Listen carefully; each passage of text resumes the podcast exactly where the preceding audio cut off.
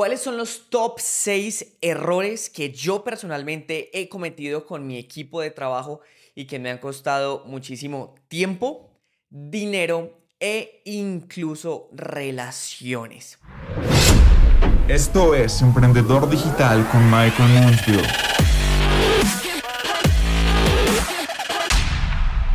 Un gusto, yo soy Mike Moonsville y bienvenido a este nuevo episodio de Emprendedor Digital. Mi objetivo con este episodio es contarte un poco de cuáles han sido esos errores de los cuales yo he aprendido.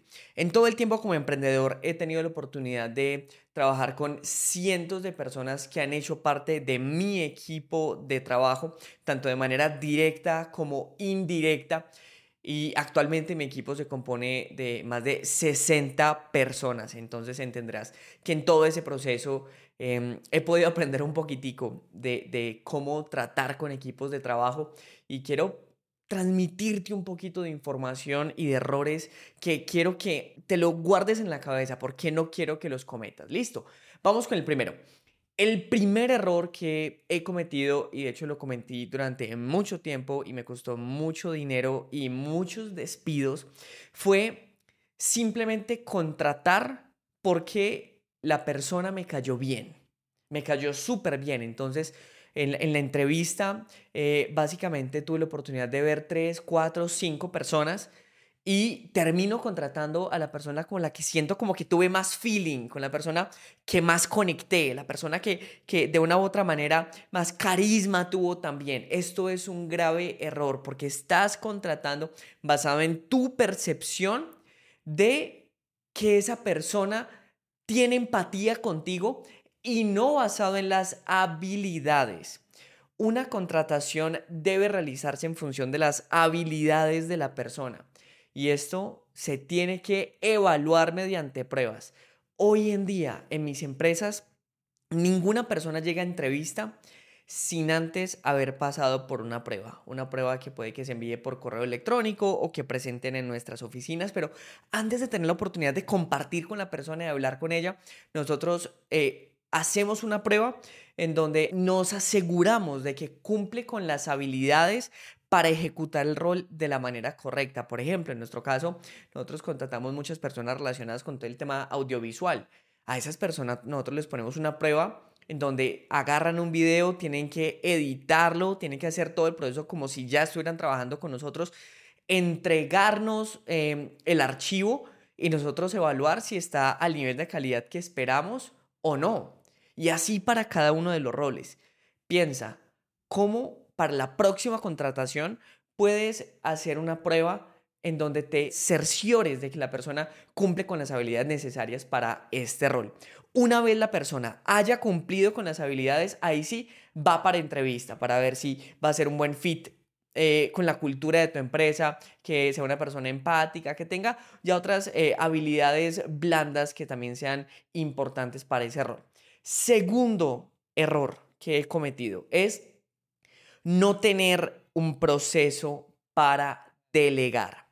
Una vez tú tienes una persona en tu equipo de trabajo, tú necesitas que esa persona rinda, que esa persona sea efectiva. Pero en muchas ocasiones, cuando las personas ingresan en la organización, tú le dices, mira, encárgate y le entregas un trabajo, un proceso, sin un proceso de haberlo delegado de la manera correcta. ¿Cómo debe ser ese proceso de delegarlo en, la forma más simple, sencilla.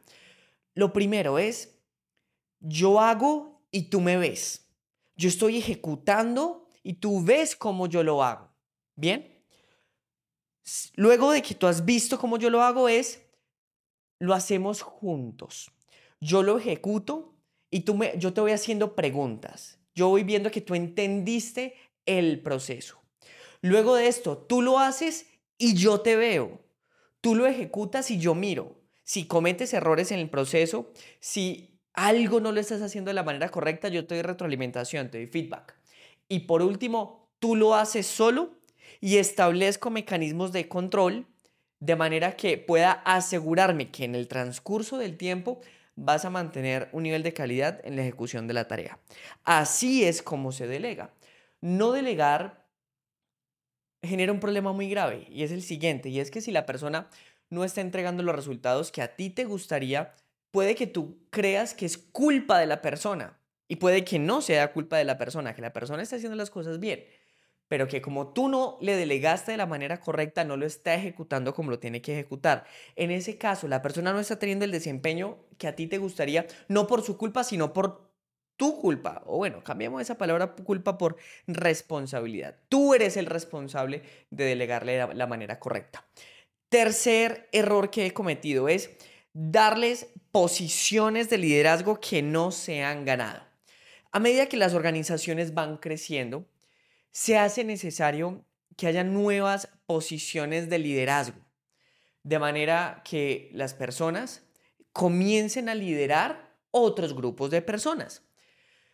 Y aquí ocurre un fenómeno bien interesante y es que uno cree que la persona más antigua del equipo, quien ya lleva más tiempo en la empresa, es quien se debe ganar esa posición de liderazgo, pues porque es el que tiene más experiencia, ¿no? Lleva más tiempo en la empresa y tengo que premiar también su lealtad. Entonces lo que voy a hacer es que ahora le voy a entregar una posición de liderazgo y se va a encargar de todos sus otros compañeros. Error. Las posiciones de liderazgo se tienen que ganar. Habrá ocasiones en las que esas posiciones de liderazgo puedan ser ocupadas por miembros que ya hagan parte de tu equipo que hayan demostrado que tienen lo que se necesita para liderar ese grupo de personas. Sin embargo, habrá otras ocasiones en las que lo mejor será traer a alguien de afuera. Hace poco en mi empresa, por ejemplo, en, una de mis empresas, en, Master, estábamos necesitando un nuevo líder de ventas. Teníamos un equipo de ventas, chicos que venden súper bien, pero que aún no tienen lo que se requiere para estar en una posición de liderazgo, de toma de decisiones. ¿Qué hicimos? Hicimos un, un proceso para encontrar a una persona externa que ya tuviera la experiencia liderando equipos comerciales y lo trajimos a ser parte de nuestra organización. Ojo, ojo con ubicar en posiciones de liderazgo personas del equipo simplemente para premiar su lealtad o porque es lo que se supone que deberías hacer. Cuarto error, microseguimiento. Esto es este error me encanta porque no sé si de pronto tú te identifiques con esto, pero durante una época yo fui muy perfeccionista. Ahora no lo soy. Ahora soy de la filosofía de mejor hecho que perfecto. Durante ese periodo de tiempo, em, yo quería que todo se hiciera tal cual a mí me gustaba, como a Mike le guste, como Mike quiere que, que se ejecute. Y esto es un error garrafal, esto es un error gigante. Te voy a decir por qué.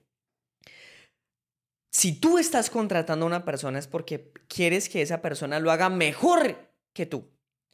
Cuando tú haces un microseguimiento, lo que estás haciendo es condicionando a que la persona nunca se dé la capacidad de experimentar y de cometer ciertos errores que van a permitir que el proceso sea mejor. Si tú estás contratando a alguien y estás delegando de la manera correcta, lo estás haciendo para que no tengas que estar todo el tiempo con el ojo puesto en cómo está ejecutando su trabajo. De hecho, el objetivo es que la persona se pueda encargar y que a ti se te libere tiempo, no al revés. Entonces, si tú eres una persona que tiene problemas de microseguimiento, que está atento a cualquier cosita que hace la persona y siempre estás dando retroalimentación, bien es o porque no estás delegando bien o porque no estás contratando a la persona correcta, o porque una vez, está contra, una vez tienes a la persona, no estás entendiendo que es un proceso y que la persona tiene que ir haciendo su curva para hacer las cosas no solamente como tú, sino mejor que tú. Cuidado con el microseguimiento, porque es castrar a tus colaboradores. Siguiente error es procrastinar un despido. Y este sí que es bien interesante. ¿Cuántas veces tú sabes que ese miembro no debería estar en tu equipo y aún así sigue en tu equipo? Porque el hecho de despedirlo te va a costar un montón el hecho de despedir a esa persona va a hacer que nuevamente recaigan sobre ti o sobre, otro miembro de tu equipo responsabilidades que la persona que vas a despedir está ejecutando o simplemente por miedo, por miedo. Procrastinar un despido es uno de los mayores errores que puedes cometer porque al final esa persona igual no va a estar en tu empresa. Y dentro de más procrastines la decisión, es tiempo que estás perdiendo para encontrar a la persona correcta, para reclutar a la persona correcta, que sí debería estar en esa posición. Si tienes que despedir a un colaborador luego de escuchar este episodio, ve y hazlo. Ve y toma la decisión con mucho amor, con mucha claridad, pero toma esa decisión que estás procrastinando. Y por último, sexto error que he cometido con mi equipo es no entender sus verdaderas motivaciones. Un equipo no está contigo solamente por dinero. Un equipo no está contigo únicamente porque le pagues cada 15 días o cada mes su salario. No. Una persona está contigo haciendo parte de tu proyecto por algo que va mucho más allá de eso, algo que lo llena mucho más allá del dinero. ¿Qué quiere tu equipo? Las personas de tu equipo buscan ser escuchadas, buscan crecer dentro de la organización, buscan aprender. Las personas que están trabajando contigo buscan eh, conseguir su casa propia, darle estudio a sus hijos. Entiende las verdaderas motivaciones de tu equipo y preocúpate por en realidad sentir que sus intereses están alineados. ¿Qué es que sus intereses están alineados? Que tú vas a procurar dentro de tu empresa hacer lo que sea necesario para que el miembro de tu equipo pueda construir lo que realmente desea para su vida estando contigo, más allá del dinero. Y esto va a garantizar la lealtad de esas personas en tu equipo de trabajo. ¿Y cómo se genera esto? Con pequeños espacios, compartiendo con las personas, invitándole un, día a almorzar, hablando de algo que, que no sea trabajo, preguntándole, ven, ¿Qué te gusta? ¿Por qué estás aquí? ¿Por qué haces parte de este equipo? ¿Cómo te ves en los próximos meses, en los próximos años? ¿Cómo puedo ayudarte a que puedas construir eso?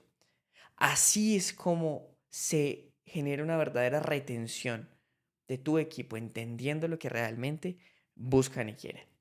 Estos son los top 6 errores que he cometido con mi equipo de trabajo. Déjame saber cuál de estos errores es lo que estás es el, alguno de los que estás cometiendo actualmente. ¿Cuál de estos? Contratar porque te cayeron bien, no tener un proceso para delegar, darles posiciones de liderazgo que no se han ganado, hacer microseguimiento, procrastinar un despido o no entender sus verdaderas motivaciones. ¿Cuál de estos errores estás cometiendo? Y si te ha gustado este episodio, si sientes que ha habido algo de valor, por favor, deja una reseña, deja un comentario, cuéntame cómo te ha parecido. Suscríbete al podcast y compártelo con alguien a quien esa información le pueda ser de valor. Eso es todo por este episodio y nos vemos entonces más adelante en un nuevo episodio de Emprendedor Digital. Nos vemos. Chao, chao.